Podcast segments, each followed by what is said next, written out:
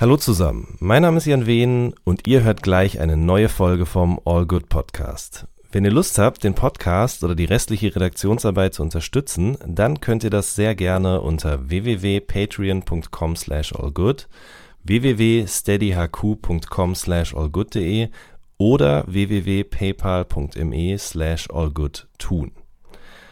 Vielen Dank schon mal im Voraus und jetzt viel Spaß mit der neuen Folge. So good, baby, baby.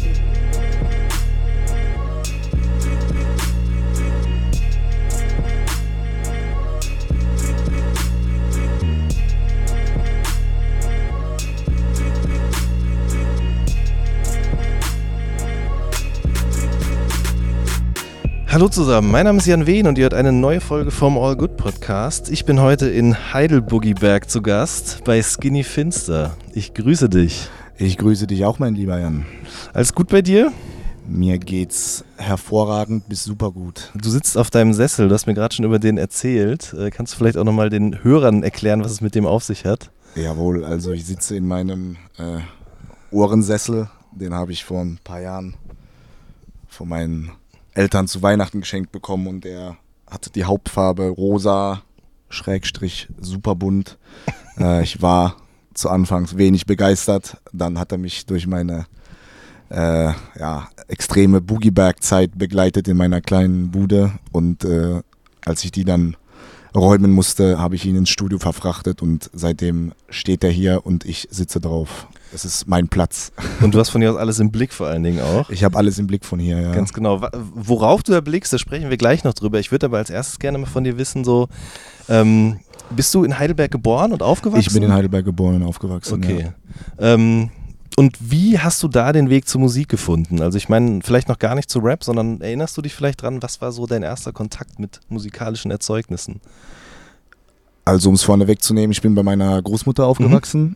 Und äh, meine Großmutter hatte ein kleines Kassettenradio mit äh, diversen Musikkassetten, äh, Wiener Sängerknaben und so weiter. Mhm. Und äh, die hat sie öfters mal reingemacht, da habe ich immer schon gerne zugehört. Und ja. ich war irgendwie auch begeistert von diesem äh, Radiogerät. Und ich kann mich noch erinnern, dass ich dann irgendwie schon in der Grundschule immer in Radiosendungen ähm, Songs gesucht habe, so die ich gefeiert mhm. habe und habe die dann immer auf die Kassetten aufgenommen, auf denen eigentlich die Wiener Sängerknaben waren. Deswegen die Oma auch immer sauer war. Und äh, ja, so ging's los. Ich habe irgendwie mit einem Radiogerät einfach äh, Musik empfangen und hab's äh, gefühlt und gefeiert. Mhm. Und äh, dann schon früh, äh, seitdem ich ein Kind bin, auf den Flohmarkt gegangen. Äh, immer Hörspiele auch ähm, gekauft, Pumuckel, ja? drei Fragezeichen, eigentlich drei Fragezeichen und Pumuckel so. Okay. TKKG habe ich nicht gefeiert. Warum nicht? Das ist immer die große Frage, ne?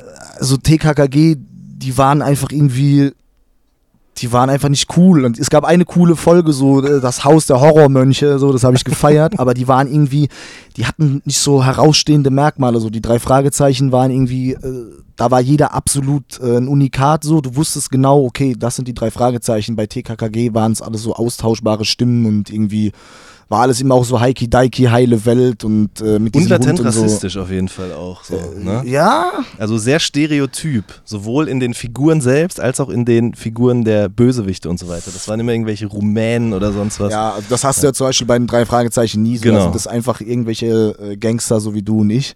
Und äh, was da immer ganz lustig ist, äh, irgendwann kommt dann ja Justus Jonas und sagt, so, wir haben sie jetzt überführt, äh, bleiben Sie jetzt stehen, bis die Polizei kommt. Und dann die Antwort der Gangster immer, ja, okay, dann warten wir hier. So, ne? Das, das habe ich schon immer gefeiert. Und äh, die hatten auch eine ziemlich geile ähm, Hörspielmusik, die drei Fragezeichen. Ne? Da mhm. ist ja dieser ähm, Jan Friedrich Konrad heißt der, der Aha. macht ja die Musik für die und der ist ja ein ein Synthi-Master und äh, habe ich schon extrem abgefeiert, auch da mit diesem Vocoder auch. Du hast ja in den alten Folgen noch diesen Vocoder mhm. drin und das hat mich irgendwie auch ganz äh, stark beeinflusst. Und dann habe ich tatsächlich auch schon relativ früh äh, durch so Kindermusikkassetten, da waren immer so Compilations und da waren auch irgendwie Kinder-Rap-Songs drauf. Und ich Aha. weiß noch, dass ich einfach diesen Rhythmus, den diese Songs äh, produziert haben, ja. schon als Kind gefeiert habe, weil ich habe immer nur diesen einen Song auf dieser einen Kassette gehört. Es war irgend so ein Kinder-Rap-Song und habe den irgendwie total äh, aufgedreht und habe mich ultra cool dabei dabei gefühlt. Ja. Und äh, dann ging es los so. Dann wusste ich so einfach, was der Rhythmus meines Lebens ist. Und ab mhm. da hat sich dann nur noch darum gedreht. Ja.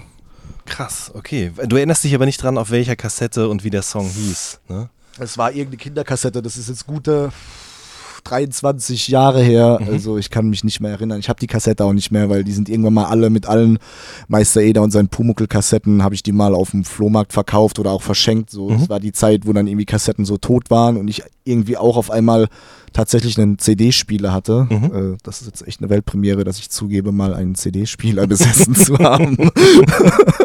hatte ich und äh, da ist diese Kassette gegangen und dann kamen aber schnell andere äh, Kassetten rein, sobald es dann aufs Gymnasium ging und okay. Andere Leute Internet hatten und äh, für mich Sachen besorgen konnten. Mhm. Du sagst jetzt gerade, okay, du wusstest, das ist der Rhythmus meines Lebens, bist aber ein Kind, hast diese Kinderkassetten. Wie kommt man dann von diesem einen Song zu anderen Songs, die so ähnlich klingen? Mm, man geht auf irgendwelche Ferienlager, ja. da sind irgendwelche Älteren und ja. äh, die blasten einfach irgendwelche wilden äh, Sachen daraus und das schnappt man auf und mhm. man will natürlich sofort, wenn man wieder zu Hause ist, äh, da das auch hören und dann mhm. informiert man sich und ja, dann wie es halt meistens so ist, ne? Man hat irgendwelche Älteren, die sind cooler und äh, mhm. äh, haben krassere Sachen und man will irgendwie als kleiner Youngster das auch haben. Mhm. Und so ist es gekommen. So, ich war auf irgendwelchen Ferienlagern und da waren irgendwelche Älteren und haben halt äh, äh, Crunk äh, gepumpt und äh, dann war ich auf einmal auch auf Crunk so. Ja. Okay, ja. also dein, dein erster Kontakt mit Rap war dann wirklich Crunk? Ja, war Crunk auf jeden Fall. Und auch ja. Ameri also ja, war, waren äh, Lil Jon und die Eastside Boys auf jeden Fall. Okay. Lil Jon macht ja schon seit Mitte der 90er offiziell Crunk. Ja. Und äh, das war dann so wann war das so? Anfang, kurz vor 2000 rum mhm. und äh, da bin ich dann da drauf gekommen. Ja. Mhm. Und es gab in Müller auf jeden Fall auch das ein oder andere äh, Lil Jon und, äh, und Eastside Boys äh, Album und das habe ich mir dann, ich habe es tatsächlich auch gekauft ja, mhm. von äh, irgendwelchem Taschengeld. Ja. Und dann kam aber ganz schnell danach äh, Südberlin, also Bassbox. Mhm. Bassbox war auf jeden Fall dann sofort am Start und das waren auch tatsächlich meine ersten Berührungen mit so richtigem Rap, also dass Rap auch greifbar war. So Crunk war davor immer so, es war krass und laut und wild, aber man hatte dadurch, dass ich auch kein Internet hatte, so ich hatte gar keine Ahnung, was da eigentlich abgeht, mhm. wer die Leute eigentlich sind. Mhm. Ich habe einfach nur diese Musik gehört und äh, mit den ganzen Berliner Sachen auch durch einen sehr guten Freund, der um einiges älter war als ich, der ist glaube ich zehn, elf Jahre älter als ich. Mhm. Der hat mir dann da auch alles gezeigt und der hatte die ganzen Tapes am Start, so der hatte dann auch worauf wir gleich kommen, äh, die ein oder andere Free Six Mafia CD und äh, da mhm. ging es dann äh, direkt los, so äh, in der fünften Klasse. Okay. Du hast jetzt gerade schon gesagt, das waren ältere, man wollte sich cool fühlen. Das heißt, du, das war schon so das, das erste Ding, wo du irgendwie einen Bezug gespürt hast. Also es ging jetzt ja nicht darum, dass ich jetzt irgendwie den Dicken machen wollte, nee, klar. sondern es ging einfach nur um dieses Gefühl, Gefühl das sich ja. eingestellt hat, wenn man verschiedene äh, Musiken gehört hat. Ja. Und bei mir war es einfach so, ich kann mich auch noch erinnern, in der Grundschule, da hatten die Jungs immer dieses, gab mal von Wu-Tang, die hatten mal so eine eigene äh, Klamottenmarke, mhm. Wu-Wear. Mhm. Das waren so äh, oversized Jeans-Anzüge, irgendwie in Silber und Gold und es hat alles so geglänzt ja. und mit so großen Aufnähern und so. Und äh, die waren halt alle schon, also so Mitte, Ende der 90er auch ganz krass auf diesem Hip-Hop-Rap-Film äh, mhm. und irgendwie auch auf Wu. Und es waren auch überall im Ort äh, Wu-Zeichen gesprüht und so. Ja. Und ich habe, die haben immer auf dem Schulhof Basketball gespielt und hatten auch über so einen Ghetto-Blaster halt immer Hip-Hop äh, gebleistert. So. Und ich durfte nie mitmachen, so, weil die wollten natürlich natürlich mich klein dann, ich konnte auch nicht gut spielen.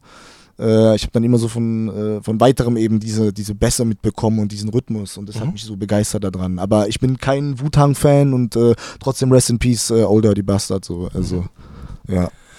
Okay, und dann kam Bassbox, sagst du gerade schon. Auf jeden Fall äh, MC Bastard Rap Demon Tape 2000. Wie gesagt, mein äh, Kollege hatte die Kassette am Start, Erstauflage. Vorhang auf, äh, alles war vorbei. Äh, was, was hat dich daran so fasziniert? Die haben einfach damals schon Toten rausgeholt. also war das durchaus auch so eine Faszination für dieses morbide oder? Definitiv. Ja. Es war einfach krass. Es waren ja damals Zeiten, da gab es sowas nicht. Da war in mhm. Deutschland, mhm. äh, wow, was ist das so? Meine Eltern haben das ja auch mitbekommen, die waren mhm. geschockt, entsetzt. Und äh, ich wusste aber schon, äh, dass das ist keine Verarsche so, das ist äh, bitter ernst gemeint. Mhm. Und die Leute stehen hinter dem, was sie da machen. Mhm. Und äh, jeder, der ja auch Buzzbox und Berlin Crime kennt, äh, weiß mhm. ja, äh, was der Handel ist. Und ich habe das einfach sofort gefühlt. Und das war damals einfach ultra krass. Weil mhm. sowas hatte ich vorher noch nie gehört. Meine Ohren haben das einfach komplett so. Also wenn die hätten laufen können, so die wären direkt so auf die Boxen draufgesprungen, mhm. weil es war einfach, das war heftig so auch die äh, von der Geschwindigkeit her. Also ich habe damals noch keine BPM gezählt, mhm. aber dass das alles ein bisschen langsamer war, so ein bisschen äh, hypnotischer, das war mhm. überkrass. Mhm. Also auf jeden Fall äh, MC Bastard, äh, Rap Damon solltet ihr euch alle anhören. Am besten auch die Erstauflage mit dem Hidden Track, da ist auch ein überkrasses Memphis-Sample drin. Ja. Kenner wissen, andere sollten es nachschauen. Mhm. Und natürlich äh, dann noch äh, Frauenarzt Untergrund-Solo. Da war erstmal mit dem Cover alles vorbei. Ich habe dieses Cover gesehen und dachte so, wow. Äh, war dann tatsächlich auch mein erster Kontakt mit Pen und Pixel so. Äh, Ausruf Superdruck Graphics an dieser Stelle.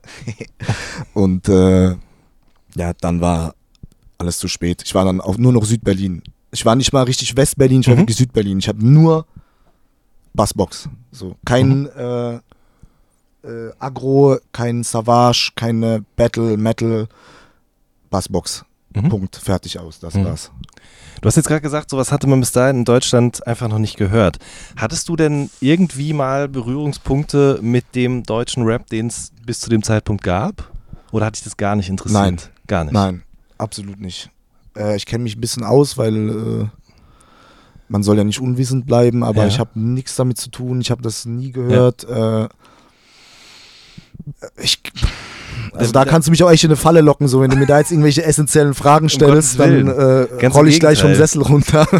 Aber nein, der einzige, mit dem ich äh, äh, Kontakt zu äh, allem, was so New York, ich nenne es immer gerne New York Hip Hop, mhm. 90 BPM und mhm. klassisch mhm. eben ist, ist tatsächlich Martin Stieber. Ja. Mein guter Freund Martin. Schöne Grüße auch an der Aha. Stelle.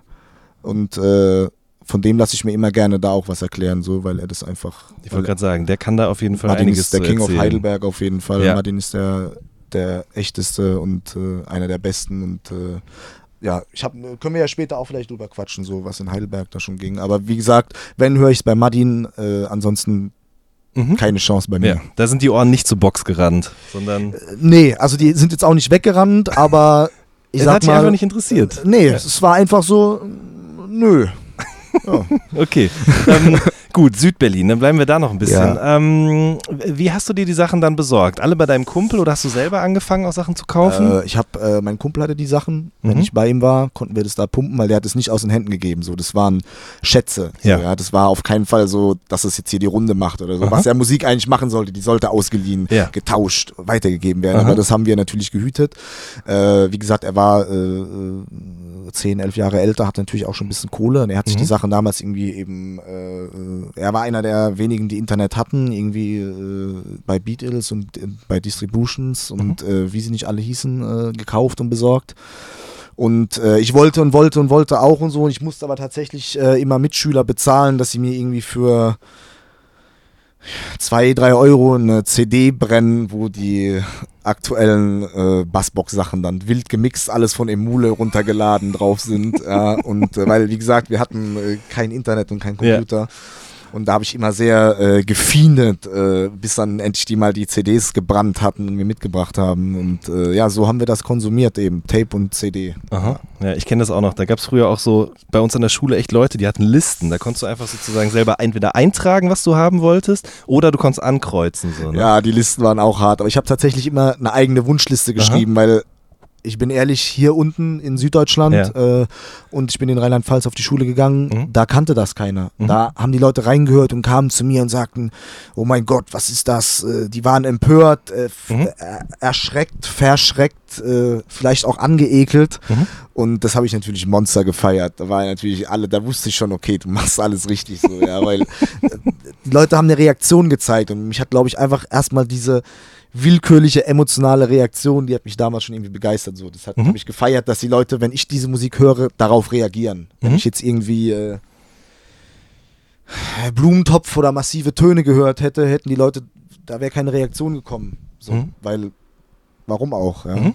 Und ja. äh, da ist einfach was passiert, so, da habe ich gemerkt, die Leute haben sich damit auseinandergesetzt, egal in welcher Konnotation und das war schon krass.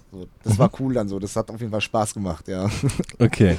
So, und wie kam dann der Link sozusagen von diesen Südberlin-Sachen in die USA zu dem ganzen Memphis-Kram? Ähm, naja, also wie gesagt, auf den äh, Tapes sind ja auch äh, die ein oder anderen Samples mhm. von Sounds, die auch in Memphis mhm. verwendet werden, sind die ein oder anderen äh, äh Textpassagen etc. Mhm. Und äh, dann hat natürlich mein Kumpel mir erzählt, ja, guck mal, das äh, kommt von hier und da und ich habe hier die CD und da ist dieser Sound drauf und dann sa sagt ich so, was ist denn das für eine CD? Und auf einmal hält er mir halt irgendwie Free Six Mafia, äh, ich glaube es war äh, äh, das Album nach äh, The End und zwar ah, World Domination äh, Part 1 mhm. äh, Album von 97 und das hält er mir hin und meint, ja, guck mal hier und da und der Club ab und wow. Und äh, ja, ich guckte nur drauf und meinte so, sofort hier im Player und er macht das an, es kommt irgendwie der erste Song und bei mir war direkt so, wow, dann war richtig vorbei. Mhm.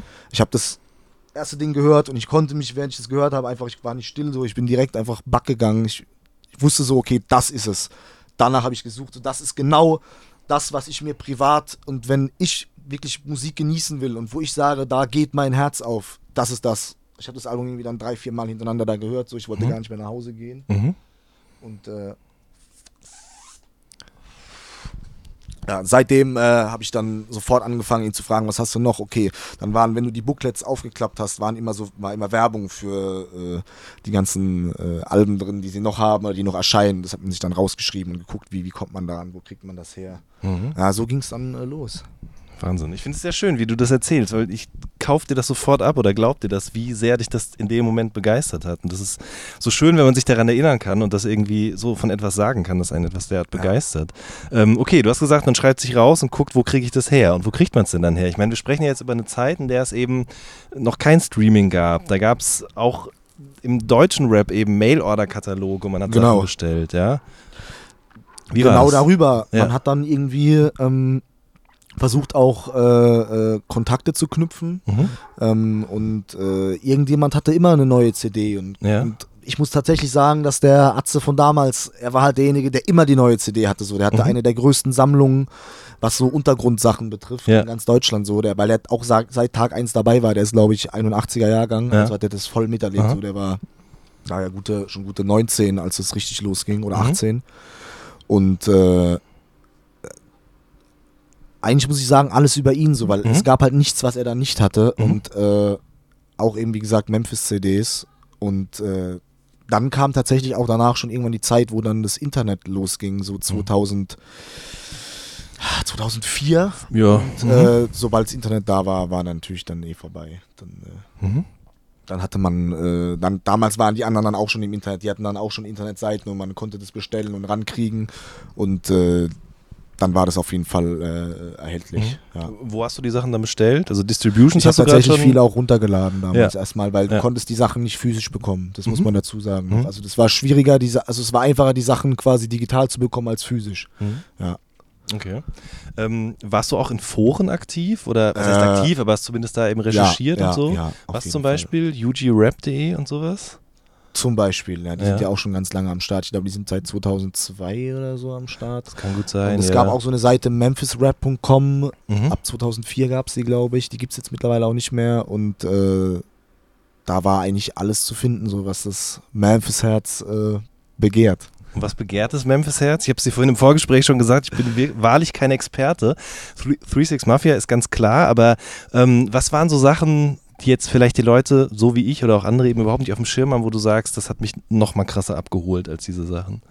Also Meinst du jetzt andere Gruppen aus Memphis? Genau, andere Sachen aus Memphis. Ey, das ist ja das Krasse, dass einfach jeder, der zwischen 1990 und 1998 in Memphis Rap gemacht mhm. hat, unfassbar krasse Musik gemacht hat. Da gibt es nicht einen Ausfall.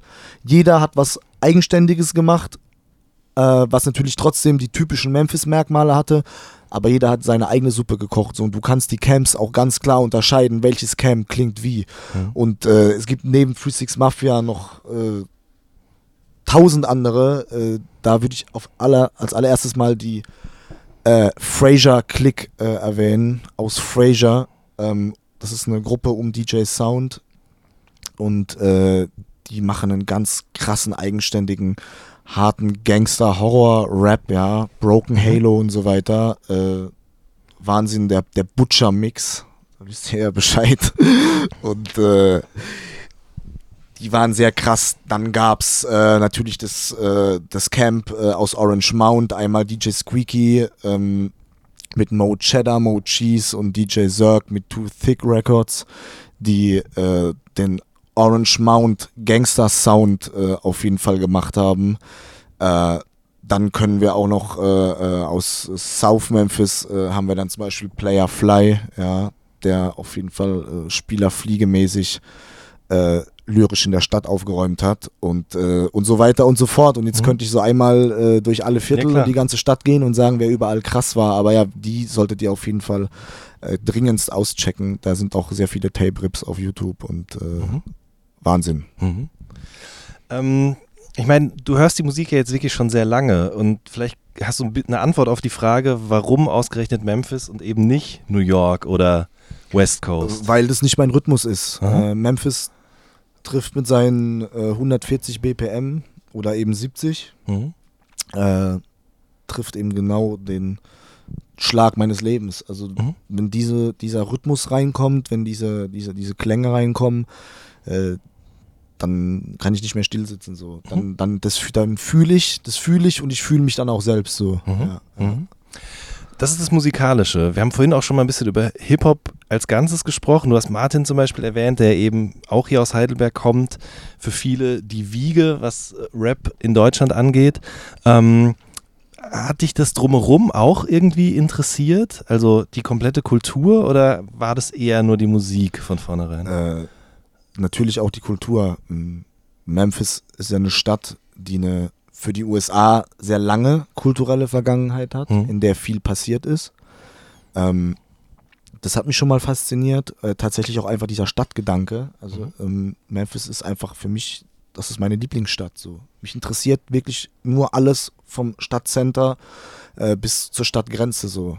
Äh, das interessiert mich. Und das war krass und natürlich auch äh, die, äh, die Lebensweise so generell auch im Down South so da unten mhm. äh, Goldzähne, äh, Box-Chevys, Chromfelgen, ähm, ähm, immer gut gekleidet, ja, immer auf Party, immer, mhm. immer, immer, immer wild, immer am Schiefen, so ähm, diese ganze Kultur, die aber auch so die, die Hood da mit sich bringt und wie man eben ähm, im Süden der USA wird ja anders gelebt als jetzt im Norden in New York. Mhm. So, und dieser Southern Comfort und äh, das war einfach äh, mein Ding. So, das mhm. habe ich unglaublich gefeiert, das hat mich fasziniert, weil es ist das ist hier auch eine bisschen ländlichere Gegend und ich bin auch viel äh, in meiner Kindheit immer auch in Bayern gewesen, auf dem mhm. Land und das hat mich, schon immer begeistert. So, ich bin definitiv ein Landmensch und äh, jetzt, nachdem ich auch dann jetzt in Memphis gewesen bin, so ist es einfach auch dort so von der von der Infrastruktur und wie das einfach auf ist. Es sind viele Bäume, es ist viel, gibt viel grüne Flächen, so es ist sehr weitläufig alles. Das äh, habe ich einfach gefeiert. Mhm. Ja. Ähm, wann warst du das erste Mal dort? 2015, im Mai 2015. Mhm. Und wie war das? Also, ich meine, du hast gerade schon gesagt, du hast es gefeiert, aber vielleicht kannst du es noch mal ein bisschen das genauer. Ich meine, du kennst, äh, kanntest es nur aus der Musik und auf einmal stehst du dann Das war die Erfüllung eines Lebenstraums. Also, ich habe, äh, ich mache das immer so, ich setze mir meine, meine Lebensträume, die sind immer bescheiden und die sind realisierbar. Und so durch mhm. habe ich einfach schon geschafft, mir mehrere davon zu erfüllen und es gibt mir immer einen, einen krassen Push. Ja. Und ich bin sehr zufrieden danach und glücklich. Und ich habe lange darauf gespart, weil ich hatte äh, in der Zeit ähm, war ich auch noch an der Uni und habe noch dies und das gemacht und eigentlich gar nichts, außer in den Tag gelebt und äh, das Leben genossen. Und äh, ich habe lange darauf gespart, habe äh, gehasselt und gehasselt und äh, habe dann tatsächlich spontan, äh, nachdem ich einfach merkte, ich habe äh, die Kohle zusammen, bin ich ins Reisebüro und habe mir 14 Tage später einen Flug gebucht. Alleine? Äh, alleine, ja. alleine, ja. Und dann? Was macht man dann dort? es geht um Tapes, Main. da macht man dann, äh, was man in Memphis tut. Man, man, man jagt die Bänder, äh, mhm. man trifft die ganzen Oldschool-Legenden, man schließt sich kurz mit denen, man plaudert mit denen, man stellt unangenehme Fragen, ja, weil man mhm. will natürlich das wissen, äh, was noch kein anderer weiß. Und äh, es gibt, wo eine A-Seite ist, ist auch meistens eine B-Seite. Und ähm, ansonsten raucht man auf jeden Fall verdammt viele Blunts. Äh, äh, in South Memphis äh, oder auch mal in der Saratoga Street. Und äh, genieße das Leben, viel Barbecue. Mhm. Ähm, ich bin ja ein riesiger Blues-Fan. Also Blues ist, äh, höre ich ja fast noch lieber als Memphis-Rap. Betonung liegt halt auch fast. ähm, da können wir auch noch dazu kommen. Yeah. Blues und Memphis, ähm, falls sich das interessiert. Später. Unbedingt, ja. Ähm, ja, und da, da macht und hört man einfach den Blues. Also da gibt es die Beale Street, das ist vergleichbar hier mit Heidelberg mit der unteren Straße. Das ist wie eine mhm. Kneipenstraße. Und natürlich, die Beat Street ist natürlich geiler als die untere, aber äh, das ist eben ein Blues-Schuppen neben den anderen. Da wird live der Blues gezockt. Da trinkt man ein paar eiskalte Corona und es sind einfach alle sind zusammen und sind happy. Da sind, äh, da sind Schwarze, da sind Weiße, da sind äh, äh Mexikaner und alle chillen zusammen und äh, fühlen es zusammen und es gibt einfach, das ist das Schöne, dass es in Memphis einfach nur ein Wir gibt. Auch wenn die Mörderrate oder die Mordrate bekannt ist und äh, mhm. trotzdem ist es einfach ein Wir in Memphis. So, ja, es gibt kein Schwarz und Weiß, es gibt äh, einfach nur ein Wir. Mhm. Äh, wir heißt ja nicht, dass man trotzdem untereinander dann äh, auch Aggressivitäten austrägt, aber es gibt eben sowas nicht und das ist unglaublich. Und äh, je älter ich geworden bin, desto mehr hat mich das auch fasziniert, äh, beeindruckt und auch beeinflusst. Ja. Mhm. Erinnerst du dich an irgendwelche besonderen Zusammentreffen im Rahmen dieser ersten Reise? Ich weiß ja nicht, wie oft du jetzt danach nochmal dort gewesen bist. Äh, tatsächlich ist es jetzt erst mein zweites Mal. Ja. Die letzten Jahre habe ich mich dann äh, durch Memphis eben mhm. inspiriert, wirklich auch mal meiner eigenen Musik äh, gewidmet. Mhm. Um auch einfach mal was in der Tasche zu haben, dass mhm. wenn ich drüben bin, ich den Leuten eine Kassette in die Hand drücken kann. Mhm. Mhm. Ähm,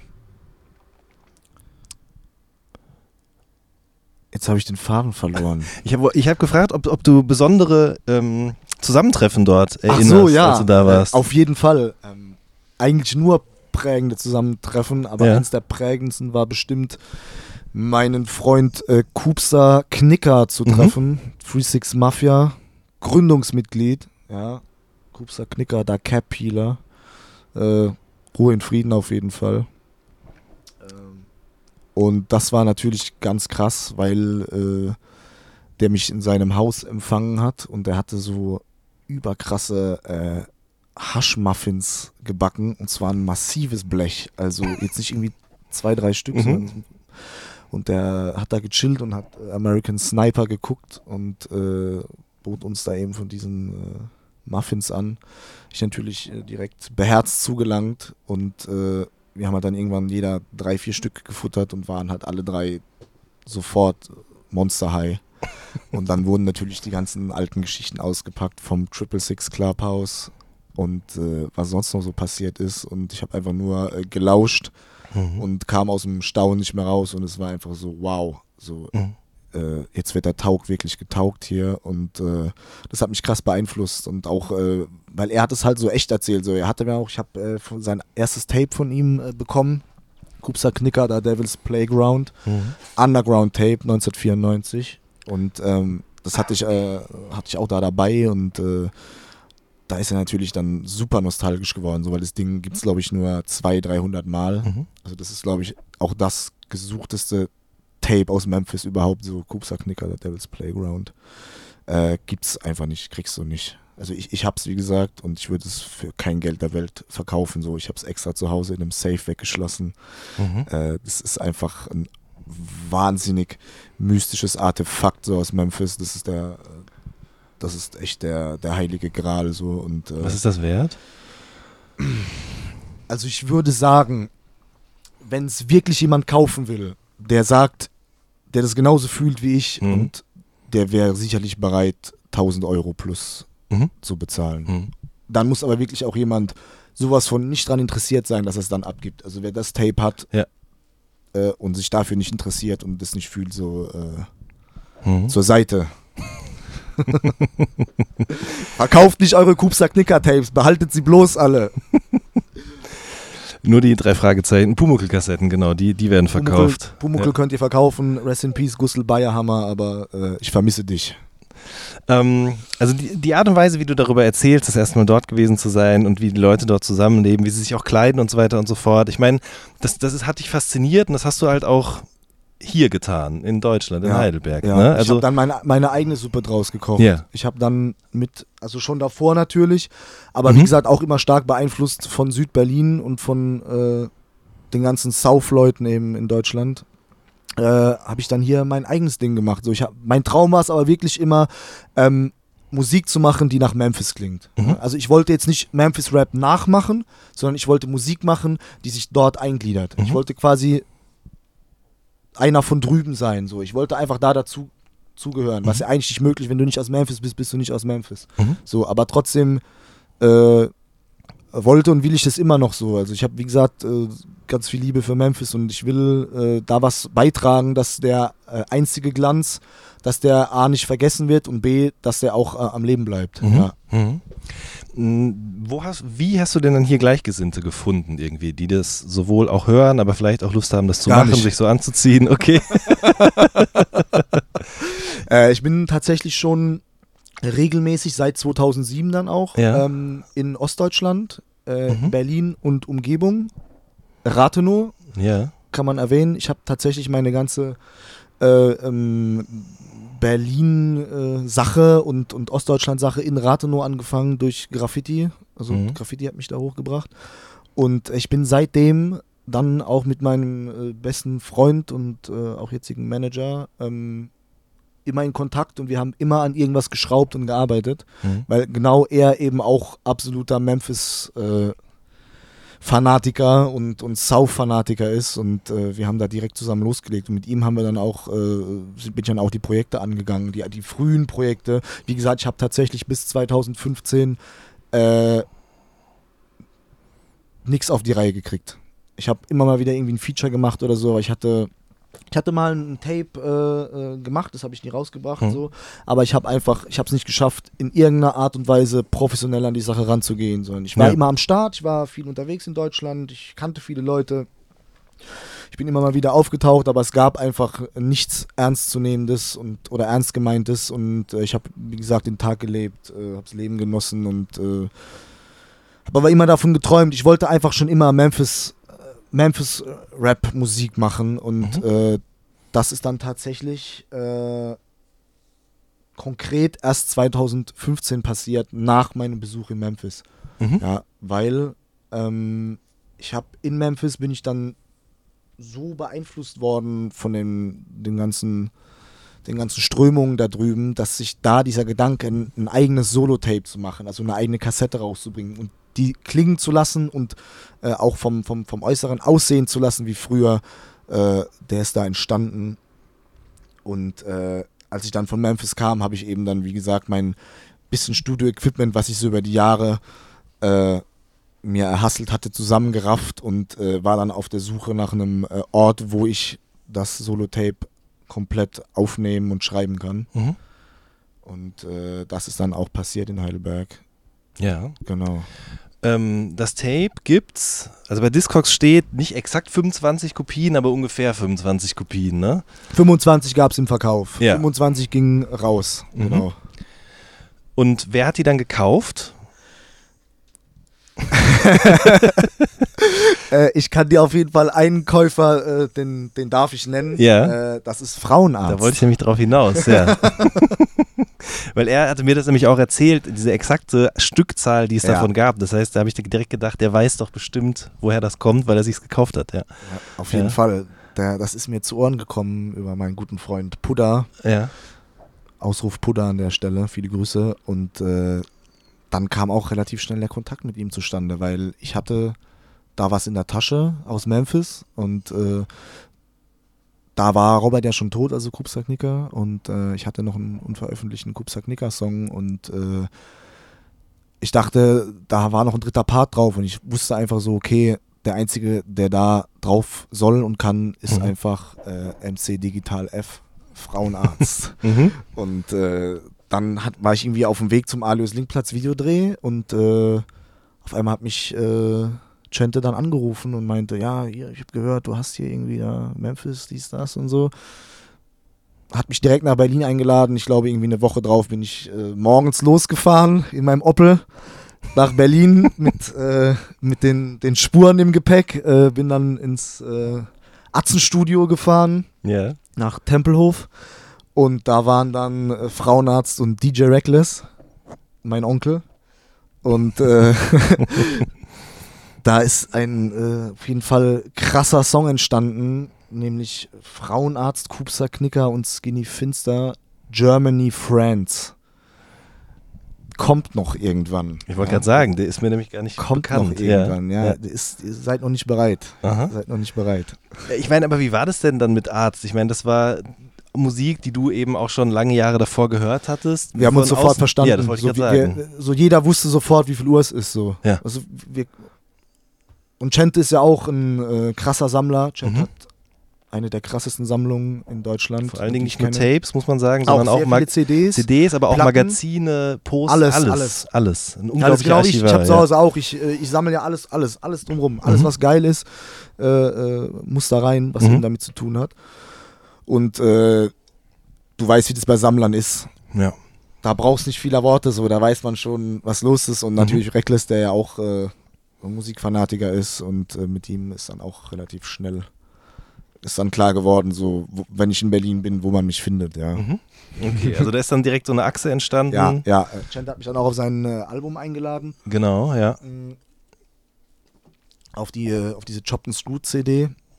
Und dann hat er mich da, habe ich mich da super drüber gefreut, bin nach Berlin gefahren, habe den Part gekickt. Mhm. Und danach war ich ja dann auch noch, durfte ich Chente ja noch auf der halben Mutterficker-Tour begleiten. Mhm. Und da haben wir tatsächlich den Song auch immer gezockt. Mhm. Und es war natürlich überkrass. Ja. Das ist schön. Das war ja der Wahnsinn. Ja. Warst du früher auf äh, Bassbox-Konzerten? Ja. Ja? Äh, 2007 Porno-Mafia-Tour in Soest. Alle Beteiligten wissen ja, worum es geht. Es geht um die Trommel. Shoutout Chorus an der Stelle. Und es geht um die Autoscheibe. Und äh, ja, ich sag mal so, äh, an die, ab die, seit diesem Tag weiß ich, was Terda Club ab wirklich bedeutet, so wenn man einen, einen Club verbrennt. Und äh, ja, also ich äh, kannte die Leute schon von damals mhm. so, da mhm. ist man sich auch schon über den Weg gelaufen. Ich war da bei so einer, äh, bei so einer Rap-Crew und die hatten da irgendwie, waren da Vorgruppe von, ja. wir waren da Vorgruppe von und dann war ich mit denen da am Start. Natürlich auch so äh, auf, äh, nicht Gästeliste, sondern du bist so quasi als Künstler reingekommen. Mhm. Ich war 15 mhm. Jahre alt, so, das war ja natürlich der Wahnsinn. Klar. Das, ja. äh, das waren ja die Hochzeiten des Untergrunds, ja. Das mhm. war ja wirklich, wo die ganzen, äh, dieser Zeitraum 2004 zu, bis 2007, 2008, wo die ganzen legendären äh, Auftritte äh, passiert mhm. sind mhm. und Wahnsinn, Wahnsinn wer das verpasst hat, äh, das tut mir wirklich leid. Also ja. geil. Stark. Bock. Stark. ähm, 2016 hast du die Tape House Group gegründet. Ja. Wie kam es dazu? Also, äh, also ein Freund und ich haben die Tape House, also ich bin gar nicht Tape House Group, das ist äh, Freddy Bube ist Tape House mhm. Group. Ich bin nur so aus dem Umfeld, so man Mhm. Man, man kennt mich da auf jeden Fall. Okay. Ähm, und ja, die, die Tailboss Group gibt es seit 2016. Ja. ja. ja. Und äh, was ist die Idee dahinter? Vielleicht kannst du das trotzdem sagen als äh, Ja, ja, also du kannst mich gerne darüber alles fragen. Ja. Ich kenne mich ja gut aus damit. Ähm, die Idee hinter Tape House Group war Reissues von Klassikern. Äh, ne? Ja, die Grundidee war eigentlich, die Grundidee war eigentlich wirklich das Medium Kassette mhm auf Memphis-Basis wieder aufleben zu lassen. Mhm. Weil ich hatte mein Tape rausgebracht, das hat eine super Resonanz bekommen. Ich habe gemerkt, wow, da gibt es wirklich irgendwie anscheinend 25 Leute, die noch Tapes hören. Äh, Missionen komplett. Äh, das, das war's, ein Traum, geil. Ich hatte mhm. damals Angst, dass ich nicht mal die 25 verkaufe, so wirklich. Ich hatte mir gedacht, so Gott, kriegst du 5, wer kauft denn eine Kassette und so. Und auch noch irgendwie, ich, hab, ich glaube, die hat 7,99 gekostet, ja. Also was ein Preis, ja. Das ist ja heute nur noch von zu träumen, weil ein Tape ist 7,99 zu kaufen. ähm, ja, und dann war wirklich die Idee, das ähm, Medium-Kassette auf Memphis-Basis wieder aufleben zu lassen. Und ich habe mich mit meinem guten Freund Euter 4 aus Leipzig, der auch äh, die äh, Grafiken macht, genau, ne? der die Grafiken macht, zusammengetan und habe gesagt, du hast du nicht Bock, dass wir hier äh, einfach wieder Tapes machen? Und wir sind ja beide so riesen Pen und Pixel Fans. Ähm, also auch als Kunstform Pen und Pixel und mhm. da haben wir gesagt, komm, wir machen, wir ziehen es durch, so wir bringen diesen Pen und Pixel ist auf jeden Fall auch down south, so es mhm. ist nicht nur Memphis, sondern auch äh, New Orleans und äh, und Texas und so weiter, aber das ist ja auch alles Süden, South. Mhm. Und äh, das habe ich einfach gefeiert, weil ich habe, wie gesagt, auch gerne da neue Sachen reingemixt. Ich wollte das ja nicht nachmachen, ich wollte da meine eigene, mhm. also meine eigene Auffassung von äh, rumbringen. Und ähm, ganz kurz eben der Einschub, dein liebstes Pen und Pixel Cover? Liebstes Pen und Pixel Cover. Hm, das ist von. Okay, jetzt muss ich, ich muss überlegen, wie das Album heißt. Äh, Okay, mir wird es nicht einfallen, dann muss ich jetzt ein anderes nehmen. Mein liebstes Pen- und Pixel-Cover. Ähm, mein liebstes im Pen und Pixel Stil-Cover, weil es tatsächlich von dem Memphis Pendant zu Pen und Pixel gemacht worden, nämlich Street Level Graphics. Street mhm. Level Graphics ist es, ist, macht das gleiche wie Pen und Pixel, nur ist, kommt die Firma aus Memphis. Ja und ist halt einer. Also nicht Aha. wie die, die hatten ja 40, es ist einer und der hat die ganzen Memphis-Cover gemacht, eben im Pen- und Pixel-Stil. Und das ist äh, auf jeden Fall das Cover von DJ Squeaky, The Legacy. Das ist mein absolutes Lieblingscover. Es ist in einem Goldton gehalten. Ja. Es ist Squeaky ist drauf, es sind griechische Säulen drauf, es sind äh, Chevys drauf, Chromfelgen. Äh, es ist einfach nur äh, Gangstermäßig, Playermäßig und äh, das ist mein Lieblingscover. Mhm. Das hätte ich gerne als Poster, aber ich finde einfach kein Poster. Wenn ihr ein DJ Squeaky The Legacy Poster habt, ich gebe euch 100 Euro dafür. Bitte melden auf jeden Fall. So, okay, dann äh, wieder zurück zu, zu Tape House Group. Ja. Ähm, Genau, also und dann, ja, habt ihr angefangen eben mit was? Ich weiß, ich muss, ich muss gestehen, ich habe gerade die Diskografie gerade nicht mehr das im Kopf. Das war äh, äh, mein guter Freund Z-Dog mhm. Aus Memphis mit seinem Album Underground Volume 1. Mhm. Ähm, ich hatte schon länger Kontakt zu ihm und äh, er hat, äh, ich kenne ihn ja auch schon seit ein paar Jahren und er hatte ja auch in den 90ern schon ein krasses Tape gemacht mit AK, dem Bruder von Skinny Pimp. Mhm und äh, der hatte eine Menge, also Tapes rumfliegen, so, die auch noch so ein bisschen diesen alten Memphis-Sound hatten, die aber neuer, neueren Produktionsdatums mhm. waren. Und äh, dann habe ich gesagt, ey, dieses eine Tape da, Underground Volume 1, ist einfach krass, du wollen wir das nicht einfach mal auf Kassette rausbringen, so wie früher. Und er hat das richtig abgefeiert und äh, seitdem ist er auch äh, mit vielen Releases vertreten und ja. ständig dabei. Und äh, dann habe ich da irgendwie 25 Stück gemacht und die waren einfach sofort weg. So, ich mhm. habe gemerkt, wow, okay. Die Leute kaufen nicht nur auch äh, Deutsch-Rap, äh, sondern die kaufen tatsächlich auch wieder äh, englische oder amerikanische mhm. Sachen. Und äh, dann hat sich halt schnell manifestiert, okay, dann machen wir das äh, nächste Release und das nächste. Und äh, dann habe ich halt auch gemerkt, okay, auch durch äh, Soundcloud-Recherche, es gibt einfach äh, auch viele Leute, die das gleiche wie ich machen, die den Memphis Sound auch weiterverarbeiten und die bringen das aber alle nur digital raus. Da hat mhm. mir das Herz geblutet, dachte ich so, ich will auch denen eine Plattform geben, ja. dass die zum Beispiel äh, das physikalisch, physisch, physisch, physisch, ja. physisch, Physik, physikal äh, Zum Anfassen. Äh, bringen äh, ja. können. Und äh, habe dann einfach die Leute auch angeschrieben und denen so ein bisschen eröffnet. Habe natürlich noch ein paar Memphis-Veteranen mitgezogen, die ich eh kannte. Die mhm. haben sich ja auch gefreut, so sie konnten mal wieder irgendwie ihre Musik verkaufen und hatten noch irgendwie was äh, Krasses in der Hand. Mhm. Und äh, somit hatte ich dann schon eine ganz gute Reputation und konnte auch eben Leute, die mich nicht kannten, weil sie zum Beispiel irgendwo aus äh, Schweden oder der Ukraine kommen, mhm. Äh, davon überzeugen, dass äh, die Sache auch seriös ist und dass man da was machen und erreichen kann. Mhm. Und äh, somit wurden dann immer mehr Tapes gemacht und immer mehr Tapes gemacht. Und jetzt sind wir, glaube ich, jetzt 2019 kommt das 17. Release. Mhm. Ja. Okay. So, ähm, Tapes machen, was heißt das dann konkret? Also bekommst du einen digitalen File, bekommst du die Kassette, die wird einfach nur kopiert. Wie läuft das da ab? Da gibt es verschiedene Möglichkeiten. Okay. Also ähm, am besten ist immer digital mhm. in WAV weil ich das dann einfach äh, selbst umwandeln kann und wir wissen ja, wie wir es machen. Mhm. Äh, man darf mir aber auch sehr gerne ein Mastertape schicken. Also ich würde mich freuen, wenn tatsächlich mal jemand ein Mastertape schicken würde. Schickt mir ja keiner eins. Also bitte okay, schickt das mir ich nicht mitgedacht, ja, so, weil gerne. die haben natürlich einen krassen Wert. Äh, aber ja. bitte acht Spur dann, ja? ja? Also nicht irgendwie dann euren Laptop ans Tape Deck anschließen, sondern äh, richtig machen, ja? Schickt mir Mastertapes äh, der erste, der mir wirklich ein Mastertape schickt, bekommt äh, eine 25er Auflage umsonst gemacht. Hier werden einige Dinge versprochen ja, im Podcast. Ja, ich halte mein Wort. Die Leute wissen das, dass ich so verrückt bin, aber ich will, bin ja auch so ein kleiner Motivator. Ich will mhm. ja die Sache vorantreiben und mhm. äh, da einfach auch äh, Tapes und äh, Tonbänder so äh, einen großen äh, Platz in meinem Leben mhm. haben, versuche ich auch immer da so ein bisschen Eigenwerbung zu machen, mhm. so, weil mehr ja, Tapes bedeutet auch mehr Spaß und ich liebe Spaß. Also, ja. Sehr gut. ähm, wer, also die Sachen werden dann aber nicht nochmal von euch irgendwie überarbeitet, soundtechnisch. Doch, doch, doch, doch okay. Doch, also kommt immer drauf an. Also ähm, wir machen sowieso immer ein spezielles Tape Master, weil äh, digitale Musik einfach anders auf einem Band komprimiert werden mhm. muss. Ähm, ansonsten aber einfach auch je nach Wunsch. Also natürlich äh, wenn ich jetzt merke, da sind einfach äh, so äh, ungewollte Defizite drin, also dass jetzt was schlecht klingt, nicht weil es schlecht klingen soll oder, oder keine gute Qualität mhm. hat, sondern weil es irgendwie einfach ein, ein, ein, Produktionsfehler war, dann bessern äh, Stefan Ritter und ich das schon aus. Äh, Stefan Ritter ist unser Soundingenieur. Shoutout, der wird ja genau. auch erwähnt auf Ausruf. einem Song. Der ne? wird auch erwähnt, ja. Der Richtig.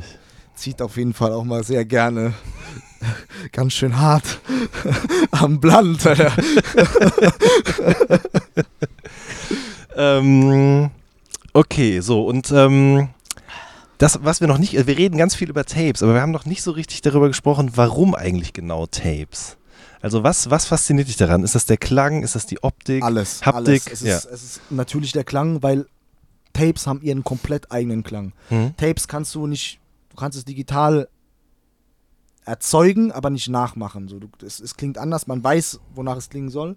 Ähm, zum Beispiel mit Platten habe ich eigentlich gar nichts am Hut. Also mhm. ich bin echt, äh, ich habe äh, keinen Plattenspieler zu Hause, hier haben wir einen. Wir samplen mhm. auch gerne von der Platte, so ist es nicht, mhm. aber mhm. privat sammle ich gar keine Platten. Ich habe zwar ein paar, aber ähm, bei Platten bin ich raus, weil es geht um Tapes, Main.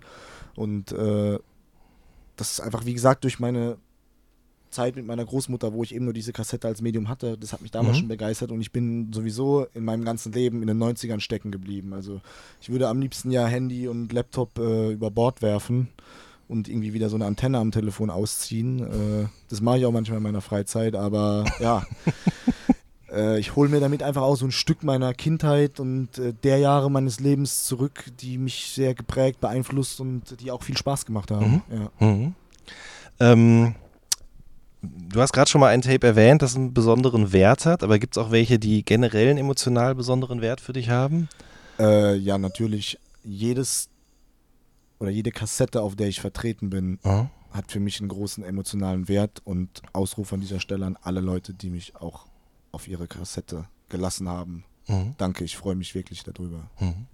Ähm, nun ist so ein, so, ein, so ein Tape ist ja auch ein begrenztes Medium, also sowohl vom Platz her, aber auch von der, ähm, wie sagt man denn, also so, so oft, man kann es nicht von auf ewig abspielen. Genau, von der Laufzeit. Man kann es nicht auf ewig abspielen, nehme ich an, oder? Ich oder es kann ist reißen. keins kaputt gegangen. Okay, also natürlich reißt mal eins, aber mhm. dann habe ich Kleber zur Hand und Tesafilm mhm. und dann raschelt es halt ein bisschen an der Stelle, aber dann ist es so. Das mhm. äh, Band an sich äh, hält länger als CDs und okay. digitale Sachen. Also okay. das ist eigentlich kein Problem. Natürlich sollte man sorgsam damit umgehen. Ähm, ich mache das eigentlich immer so, ich kaufe mir tatsächlich die Kassetten zweimal, ja. die wichtigen. Eine, damit ich sie einfach einlagern kann und eine, die ich äh, abspielen kann. Mhm. Ich habe auch in meinem Auto, mein Auto habe ich komplett auf Tape umgebaut. Also ich mhm. habe tatsächlich ein Tape-Radio drin. Und äh, da führe ich auch einfach immer viele Original-Tapes mit, so weil viele Kumpels meinten, macht ihr doch Kopien davon nicht so, nee, ich muss das Original abspielen, so, weil dafür ist Musik auch da, die muss gespielt werden. Mhm. So, und alles hat seine Zeit. Ja, und wie gesagt, es darf alles reißen, außer mein Kupster Knicker Tape.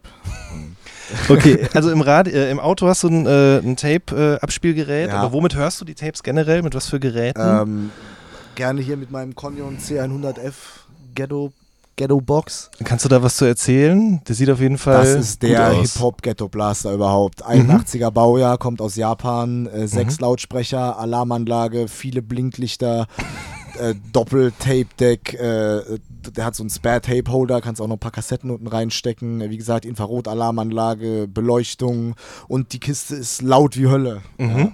Womit wird die betrieben? Also im Kabel Braucht oder? 10 D-Batterien, B-Batteries, B-Batteries, Radio Rahim. Wer den, also wer den Film nicht gesehen hat, äh, wer Spike Lee nicht kennt, oh je, oh dann seid, ihr, dann seid ihr auch nicht ja. Hip-Hop. Ja. Also dringend Spike Lee auschecken. Okay, also darüber hörst du auf jeden Fall Tapes. Äh, genau, ja. äh, dann tatsächlich zu Hause über meinen Goldstar TSR 580. Das mhm. Ding habe ich mal irgendwie für 12 Euro gekauft. Äh, sollte kaputt sein, hat aber trotzdem funktioniert und der ist einfach unkaputtbar. Das ist mhm. so das Radio, das mich eigentlich seit äh, langen Jahren durch mein Leben begleitet. Das nehme ich auch überall mit hin, so wenn ich in Urlaub bin oder sonst wo. Das ist mhm. überall am Start und hat auch schon den einen oder anderen Videodreh begleitet. Und mhm. darauf höre ich tatsächlich auch viele meiner Tapes. Am okay. meisten aber im Auto so, weil ich ja. fahre oder ich mittlerweile muss ich ja gefahren werden, lasse ich mich den ganzen Tag in meinem Astra äh, von Gangster Goldie äh, umherchauffieren und äh, pumpe einfach Memphis Tapes. Äh, mhm. Aber tatsächlich auch da meistens Pat und äh, Squeaky weil es einfach viel zu geil ist. Okay. Wie viele Tapes hast du? Äh, dreistellig. Okay, und gibt es, also für viele Leute ist, glaube ich, so eine Kassette, okay, das, du hast halt eben die Hülle, da ist die Kassette drin und da ist so ein, so ein Einschieber drin. Ja, ne? ja. Aber es gibt ja auch Der Möglichkeiten, Einleger. das irgendwie besonders zu gestalten. Ja. Also eben mit zum Ausklappen, vielleicht auch ein Mini-Poster, habe ich genau. gesehen, macht ihr bei Tape House Group zum Beispiel auch. Vielleicht kannst du da mal noch was zu sagen, wie man so dafür sorgt, dass so ein Kassettending irgendwie auch irgendwie erlebbarer wird über das Hören hinaus. Ähm, genau damit eben, mit der Aufmachung mhm. und mit dem, was den Leuten damit geboten wird. Mhm. Und diese ganze Tape-Sache in Deutschland, ähm, die ja durch mein Zutun wieder aufgekommen ist, ähm, die richtet sich danach in unserem Bereich. Natürlich mhm. jetzt die Leute, die jetzt irgendwie äh, diese Hip-Hop-Kassetten da kaufen, das ist nochmal was anderes. Die sind aber auch darüber da so langsam wieder drauf gekommen. Mhm. Äh, Tapes werden ja gejagt, so, weißt du, Jäger, Jäger und Sammler. Äh, Tapes, weil Tapes sind rar. So. Deswegen ich auch damals also die kleinen Auflagen. ungewollte ja. Äh, Limitierung. Ich dachte halt damals wirklich, ich verkaufe keine 25 Kassetten. Ja. Und deswegen dachte ich so, okay, machst du das einfach mal. Und äh, da ging es los, dass die Leute auch diesen, diesen Sammlergeist entwickelt haben. Und wir alle mhm. wissen ja, äh, Sammeln macht unglaublich viel Spaß. Und äh, so ging es dann los, dass wir einfach gesagt haben, wir werden die Sachen limitieren, wir werden das, äh, äh, wir machen daraus eine, äh, nicht einfach nur ein plumpes Kaufen, sondern wir machen eine Jagd daraus, ja? Mhm. wir machen äh, ein Erlebnis daraus. Und dann kommen natürlich, wie gesagt, wie du auch schon gesagt hast, die ganzen äh, Gestaltungen hinzu. Also wie machen wir das Cover, was schreiben wir da rein, ähm, wie gestalten wir das, dass es sich schön ins Regal stellen lässt, welche Farbe hat die Kassette, was machen wir für ein Haftetikett auf die Kassette, wie, wie, wie kommt, wenn ich das Ding in der Hand habe, so feiere ich das oder sieht es, das soll eben aussehen, dass wir Liebe reingesteckt reingesteckt haben, mhm. da, dass wir Handarbeit reingesteckt haben. So mhm. ich, bei Tape House Group werden die Cover immer noch einzeln per Hand ausgeschnitten. Ja. Nice. Also ja. ist alles handgemacht, alles selbst gemacht. Äh, und das feiere ich da eben mhm. unglaublich dran. So, dass man kann auch selbst mitmachen. So, man kann dann das Ding zum Beispiel irgendwie ähm, ja, an Freunde weitergeben, man kann dann noch was einschieben den Einleger kann noch irgendwie eine Liste dazu machen, äh, wo sich jeder einträgt, der das Tape schon gehört hat oder wie die Leute das finden von 1 bis 5 Sternen. So man, mhm. man, man kann ja Tapes auch selber machen. So jeder, der ein Tape-Deck zu Hause hat, kann sich irgendwie selbst ein Tape machen mit was auch immer. Und das begeistert mich eben so dran, dass es eben so halb industriell und halb auch privat ist. Ja, ja. na klar. Ähm, womit vervielfältigt ihr die? Ähm, ich habe eine eigene Werkstatt. Ja. Mit einer Kopierstraße. Und da habe ich diverse Geräte. Also da ähm, ich benutze momentan Otari DP8 aus Japan. Die sind sehr gut. Die kopieren mit, äh, oh, was ist das, 24-facher Geschwindigkeit. Mhm. Und da habe ich, da kann man die Geräte, also die haben immer, ähm, da ist Platz für vier Tapes. Ne? Und dann gibt es eine, eine Mastermaschine. Da legst du dann einen Kassettenmaster ein. Man kann auch einen Digitalmaster drauf spielen, aber ich nehme gerne einen Kassettenmaster, weil es, ich will ja eben auch diesen Tape-Sound mhm. erzeugen, mhm. so wie man ihn früher in diesen Kassettenkopiershops bekommen hat.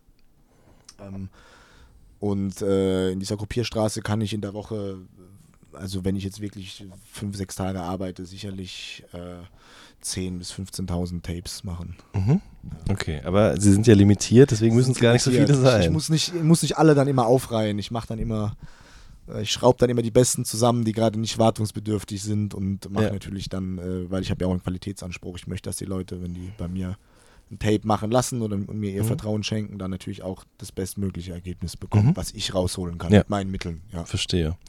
Okay, so, und dann äh, ist so ein Tape fertig und dann wird im Internet kommuniziert, dann und dann kommt es raus. Genau, dann erscheint auf irgendwelchen Seiten, äh, erscheinen dann so eine Mitteilung, dass es da per Mail-Order, ich habe mich da auch wirklich vom alten äh, äh, Bassbox Mail-Order inspirieren lassen. Mhm. Äh, per Mail-Order sind dann äh, die, die Bänder zu bekommen. Und dann gibt es ein Datum und eine Uhrzeit und es geht auch pünktlich dann da online.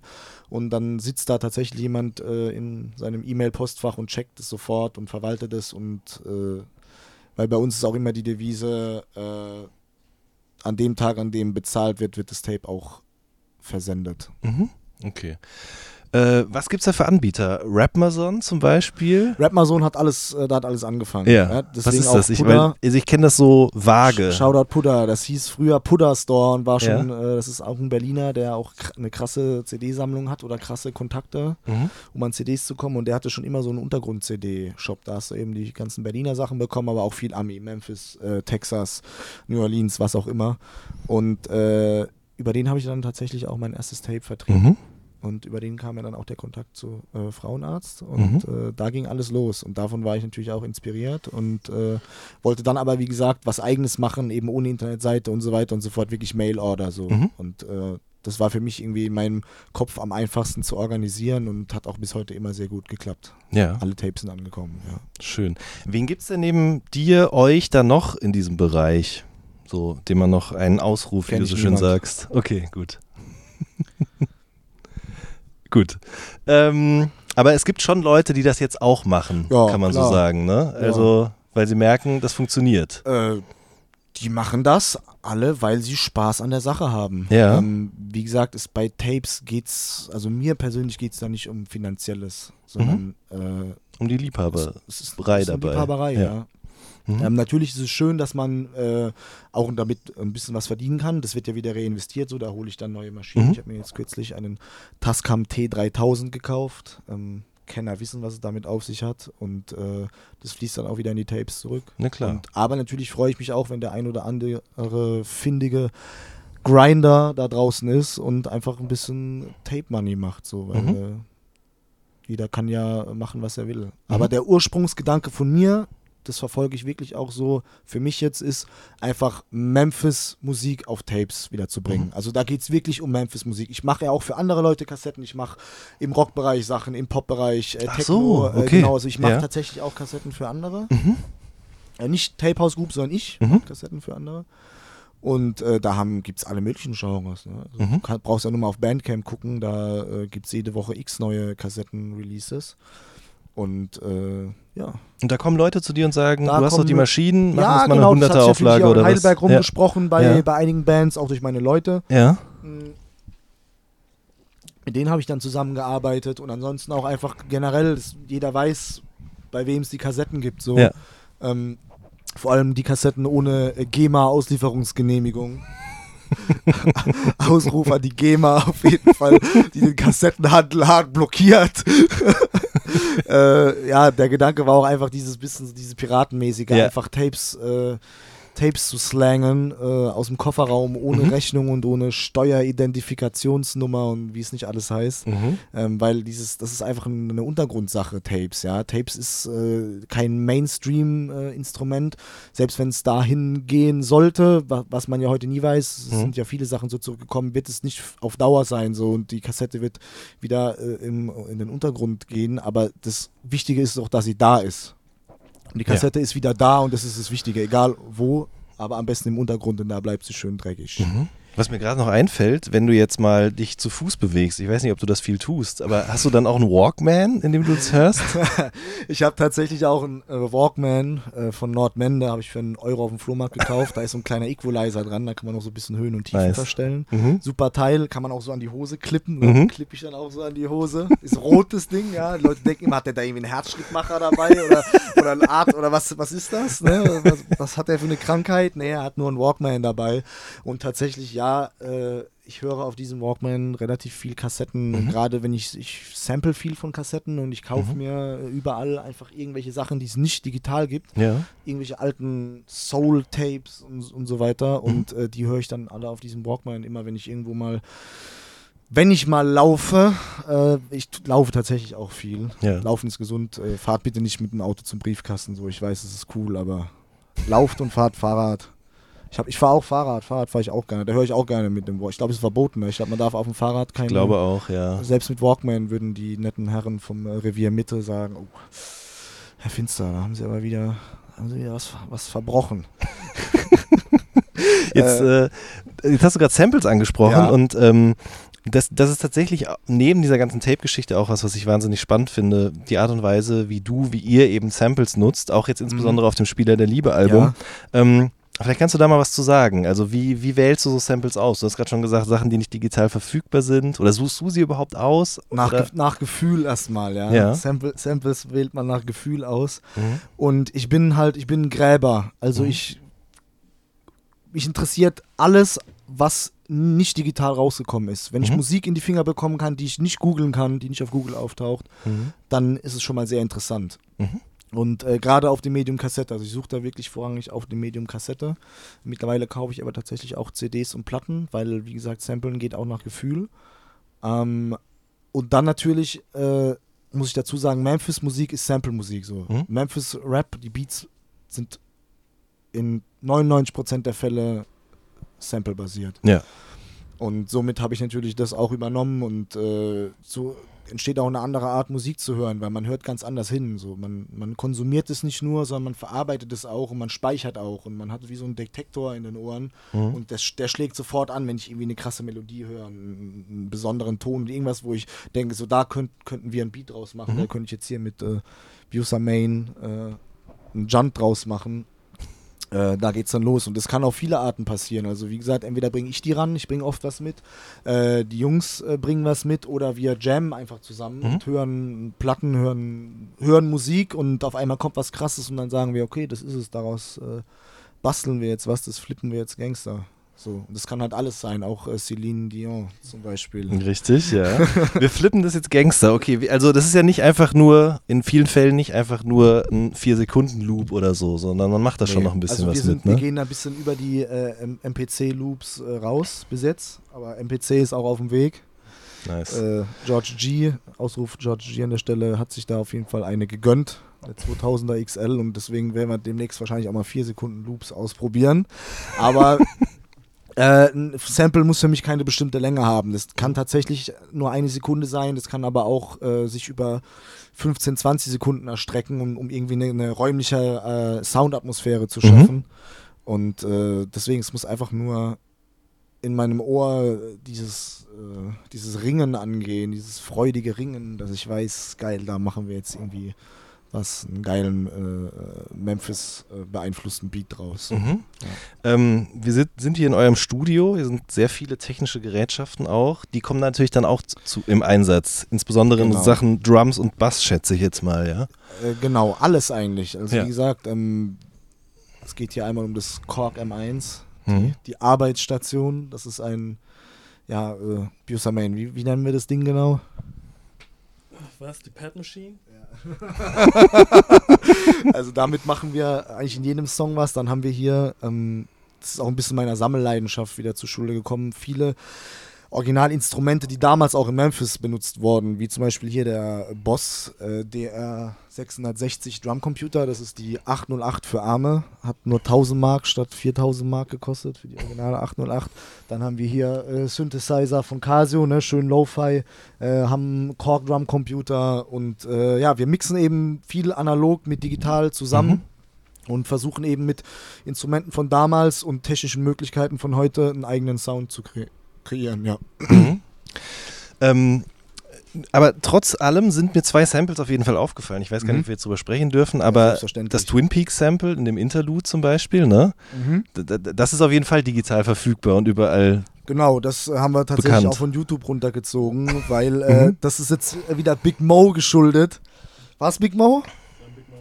Es waren Big Mo und du, äh, wir saßen hier im Studio und auf einmal kam, glaube ich, Big Mo mit, äh, er hätte da so in so einer Serie so eine krasse Melodie gehört und es wäre totaler Wahnsinn. Hat er ja auch recht. Jetzt auf jeden ja. Fall ein Beat draus machen und äh, äh, wir, und er wusste aber nicht den Namen dieser Sendung und wir haben gesucht und gesucht und irgendwann kam dann, glaube ich, Main drauf, dass es äh, Twin okay. Peaks ist. Ich habe die Serie auch tatsächlich äh, nicht, aber ich weiß, worum es geht. Ja. Aber ich habe sie nicht gesehen, noch nicht. Also ich auch noch nicht. Spoilert mich nicht, weil ich will die auf jeden Fall noch gucken. Es gibt, glaube ich, auch eine alte Version aus den 90ern und dann jetzt mal die Fortsetzung oder irgendwie eine neue Version. Also es ist sehr interessant. Äh, muss ich mir angucken, ja. Und dann ist dieser Beat entstanden, weil dann wir wussten nicht so richtig, wohin damit, weil das Sample ist doch sehr schwer zu verarbeiten gewesen mhm. für einen äh, Song. Mhm. Und dann ist mir die Idee gekommen, weil aber der, äh, also das Sample so geil war. Wir machen einfach, wie man es in, in, Memphis auch auf den Tapes immer gemacht hat, äh, das Interlude draus. Ja. Und da ist dann das Interlude äh, entstanden, das von der wunderbaren äh, Chain Summer eingesprochen wurde, geschrieben von mir.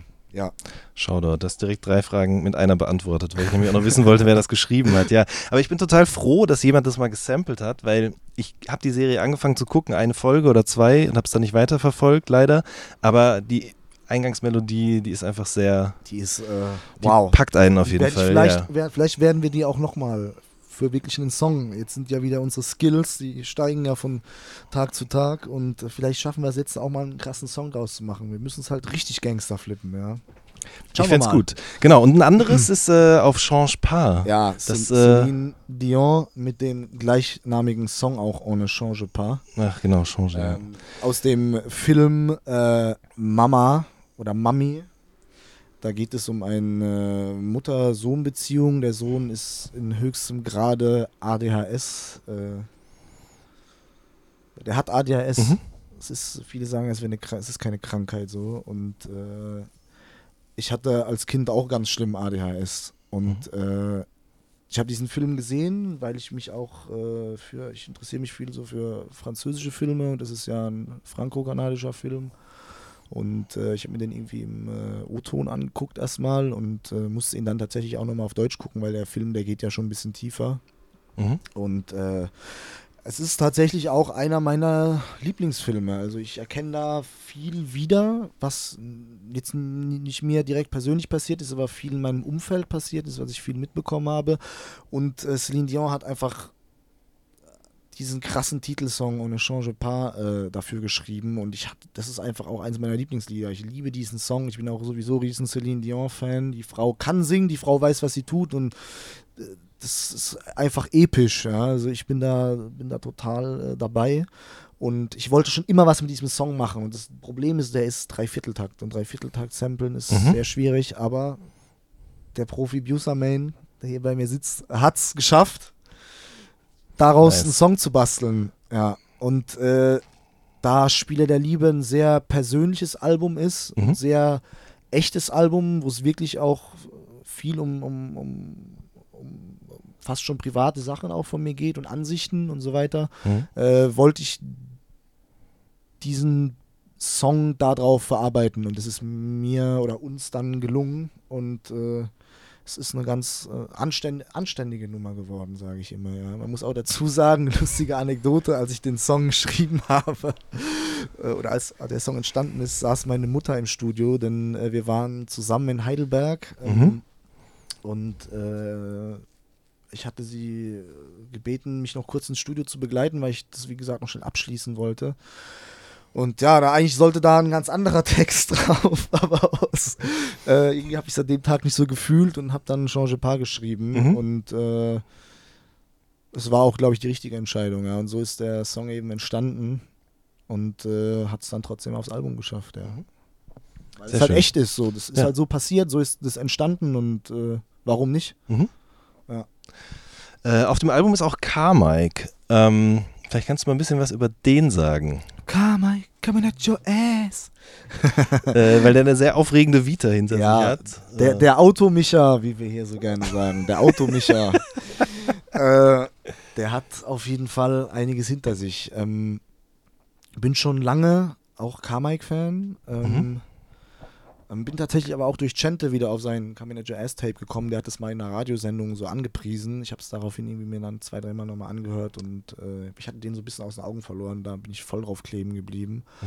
Und äh, es war zu, Zufall. Ich habe mit meinem Freund Z-Dog äh, geskypt und äh, auf einmal kam Carmike ins Zimmer. Der ist irgendwie an dem Tag gerade entlassen worden. Also man muss dazu sagen. Nach der, 21 Jahren, ne? Äh, genau. Äh, der, der, Mann saß zwischen 21 und 25 Jahren im Gefängnis. So die genaue Zahl ist mhm. immer so ein bisschen, weil das war mal so on-off, aber 20 Jahre plus hat er auf jeden Fall am Stück auf dem Buckel.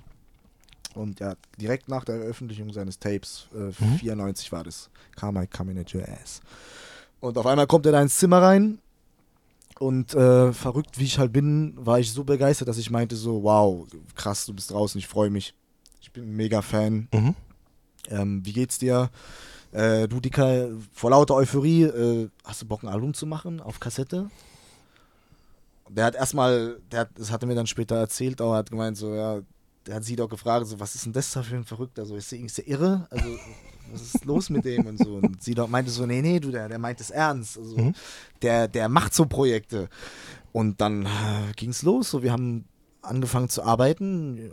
Ich hab, wir haben das produziert so. Er hat es aufgenommen bei Z-Dog. Ich habe das alles koordiniert hier von Deutschland mhm. aus. Mhm. Und äh, wir wollten eigentlich nur ein Tape machen, echt ein kurzes Tape, irgendwie so fünf, sechs Songs und dann das schnell raushauen, weil ich wollte ihm so ein bisschen helfen auch. Ich habe gemeint, so pass auf, ähm, das Ganze äh, mache ich umsonst, machen wir alle umsonst für dich. Mhm. Alle Einnahmen äh, die daraus entstehen, die spende ich dir. Ja. ja komplett. Ja? Also wir wollen alle nichts dafür haben, so. Wir sind froh, dass wir das machen können, so, weil wir haben einfach mega Bock drauf. Mhm.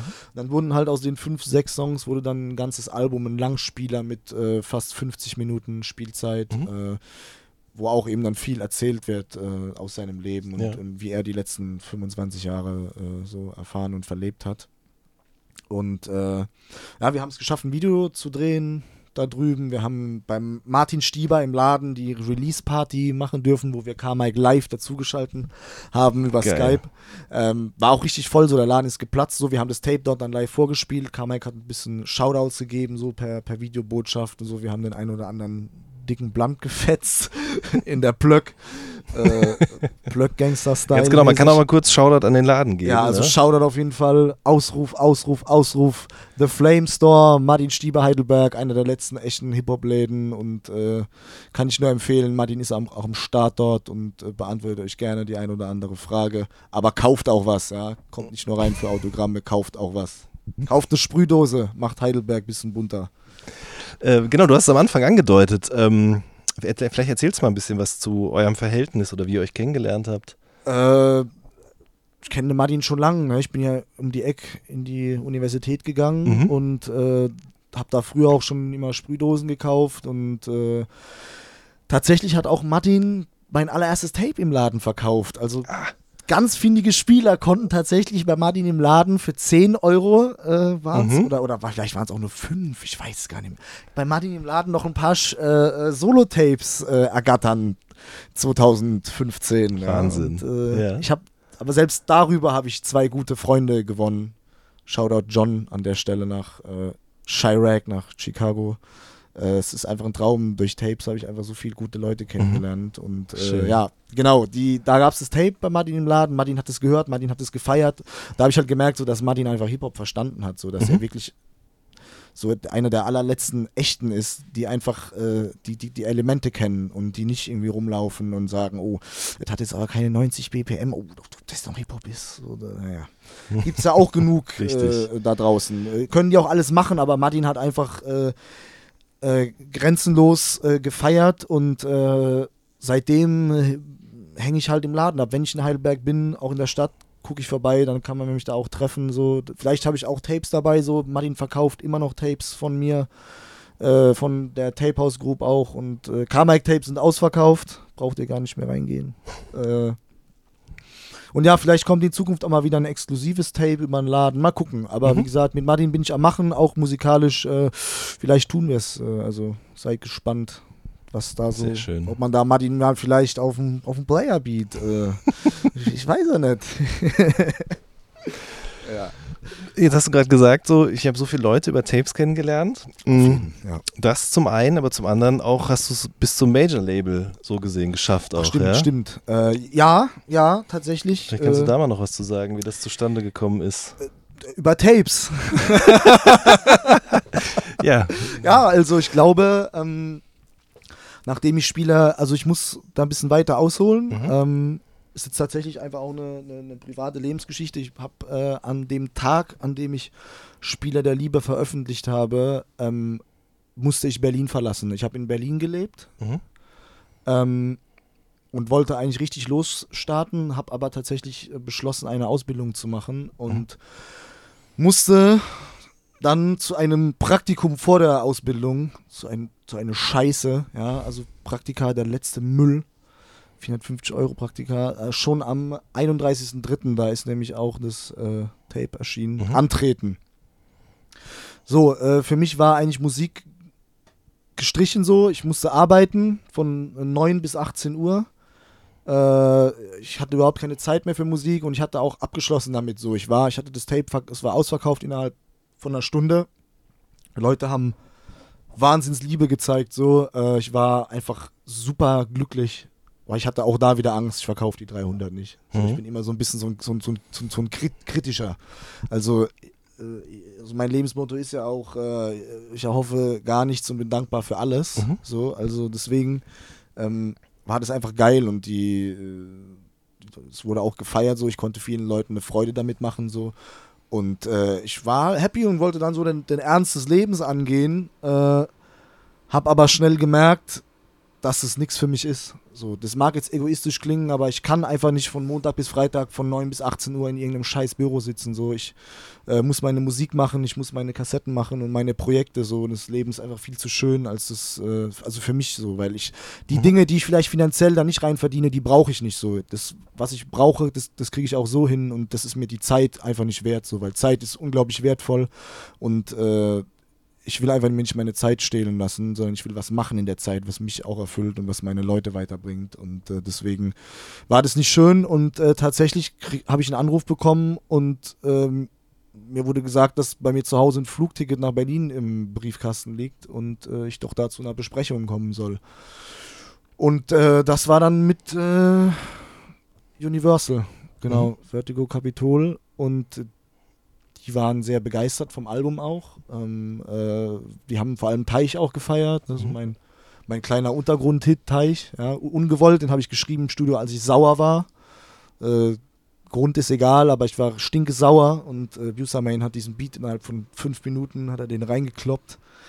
Äh, und äh, wir haben es dann eben geschafft, auch durch die, das gute Zuarbeiten meines äh, Bruders und Managers, ähm, Spielhagen Management, ähm, äh, haben wir es geschafft, äh, mit der Firma zusammenzukommen. Mhm. Und das ist so, eine, so, ein, so ein gegenseitiges Vertrauen auch. Und ich muss ehrlich sagen, ähm, ich habe im Leben, wie gesagt, mir immer meine Träume, die habe ich klein gehalten, weil ich wollte mir die erfüllen, ne, weil ich zufrieden damit war. Und ich hätte niemals gedacht, dass ich aus Heidelberg, aus Neulusheim, äh, bei Universal lande. Wenn ich zurückdenke an die letzten 15 Jahre, ja, 15 Jahre, in denen ich Musik mache, irgendwie und musikbegeistert bin, dass ich eines Tages die Möglichkeit bekomme, das zu meinem äh, Beruf zu machen und mhm. mein Leben äh, da, damit und durch das äh, gestalten zu können, hätte ich äh, nie erwartet. Und ich bin dankbar, ich bin äh, glücklich, ich kann es immer noch nicht so richtig glauben, aber ich habe jetzt die Chance bekommen und äh, ich nutze die jetzt. Es ist einfach, es ist, wird einfach jetzt immer besser, weil die Möglichkeiten größer werden mhm. und es wird trotzdem, kann ich auch gleich an der Stelle sagen, auch immer noch Underground-Tapes von mir geben, die es nur auf Kassette gibt. Also es ändert sich nix. Hm. Ja, weil es geht immer noch um Tapes, Mane. Das ist der Slogan, ja. Ähm, ich finde es trotzdem verrückt, dass man mit dieser Musik bis dorthin kommt, ja, bis zum Major Label. Und ich meine, das ist aber vielleicht auch, vielleicht kannst du da mal noch ein bisschen was zu sagen, wie dieser Memphis Sound auch auf eine gewisse Art und Weise ja so den, die, die Zeitgeistmusik irgendwie durchdringt, wenn auch ja, nicht Trap so wurde in Memphis erfunden, so. Es war schon Trap in Memphis, bevor es Trap überhaupt hieß. So. Mhm. Und äh, natürlich die aktuelle Pop- und Unterhaltungsmusik äh, weltweit konzentriert sich ja auf diese Südstaaten-Klänge. Mhm.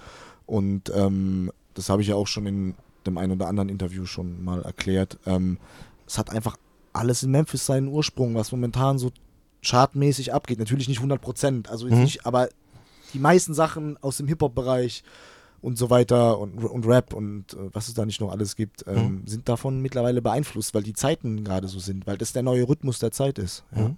Mhm. Ähm, abschließend, lass uns doch vielleicht nochmal über Flohmärkte sprechen. Ja, gerne. Ähm, da, da, du hast mir vorhin schon ein paar von den Bildern gezeigt, die im Studio hängen, beziehungsweise man sieht sie, wenn man drin sitzt. Ähm, erzähl doch mal was dazu vielleicht. Also du gehst auf Flohmärkte und kaufst dort sehr gerne auch Ölgemälde, ja? Ich gehe generell gerne auf Flohmärkte. Ja. Ich gehe äh, Minimum zwei bis dreimal die Woche. Also ich stehe tatsächlich auch am Wochenende dann um 6 Uhr auf. Du verrätst auch nicht, wo du hingehst, ne? Doch, okay. doch. Ihr könnt mich auch auf dem Flohmarkt treffen. Heidelberg, in Kirchheim auf dem Messplatz. Da bin ich immer. Mhm. Äh, wenn der ist, der ist äh, so alle zwei, drei Wochen. Jetzt ist gerade Winterpause. Ja. Und ansonsten auch gerne in Speyer, mittwochs und freitags auf dem Flohmarkt. Äh, da bin ich eigentlich auch fast immer am Start und mhm. Äh, drehe da meine Runden. Äh, ansonsten gehe ich gerne überall äh, dort, wo ich gerade bin. Ich bin viel in Deutschland unterwegs mit Freunden. Ich sammle viele Eindrücke, gehe ich überall gerne mhm. hin. Aber mein Lieblingsflohmarkt ist auf jeden Fall Heidelberg, Messplatz. Mhm. Okay, und da werden die Ölgemälde zum Beispiel äh, gekauft oder auch andere ich, Sachen. Ich sammle kleinformatige Ölgemälde. Ja. Ähm, äh, ich sammle auch viele andere Sachen, aber das auch. Und äh, da kaufe ich auch gerne mal ein Bild. Mhm. Ähm, es gibt zwar natürlich nicht so viele, weil auf dem Flohmarkt landet ja auch oft immer nur das, was wirklich dann nicht seinen äh, Weg zu eBay findet oder äh, die Leute halt wissen, dass es einen geringen Wert hat. Aber mhm. ich finde, wenn es jetzt um das Thema Kunst geht, zum Beispiel gerade, ähm, Kunst ist ja unglaublich äh, materialisiert worden. Kunst ist einfach nur noch ein Geschäft für viele. Und mhm. äh, ich habe viel mit Kunst zu tun, auch privat. Und äh, ich finde, Kunst sollte einfach für jeden erschwinglich sein. Und gerade deswegen äh, kaufe ich auch wirklich nur auf dem Flohmarkt mhm.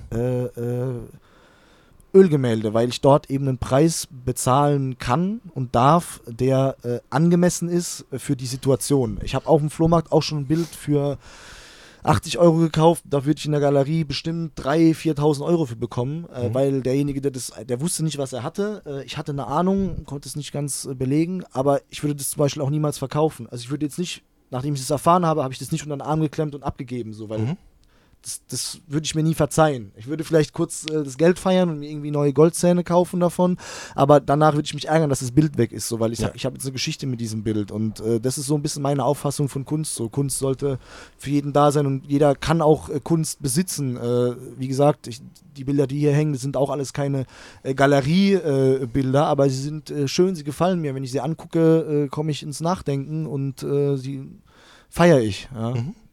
Deswegen geht mehr auf Flohmärkte. Da gibt es einfach endgeilen Scheiß. Also da gibt es auch noch viele andere Sachen. Äh, und ich gebe das auch immer ganz offen zu so. Also ich äh, bin auf jeden Fall auch Secondhand unterwegs, so ich feiere das, äh, weil es gibt so viele gute Sachen, gerade aus den 90ern, so, die sind mhm. im Top-Zustand, so, warum nicht? Also warum immer alles neu kaufen oder so Sachen wie Primark und sowas mhm. habe ich in meinem Leben noch nie betreten. Mhm. Deswegen, also ich, wenn was gut ist, dann kann ich mir das auch holen. So. Ja, Gerade was Pullover betrifft. Schuhe natürlich immer neu. Schuhe immer aus der Box holen, ganz wichtig. Und Socken auch. ich wollte gerade sagen, Pullover auch Secondhand, ja? Also äh, der, den du Auf jeden Fall. Oder? Also ich sammle, ich sammle Carlo Colucci, das ja. weiß ja der ein oder andere.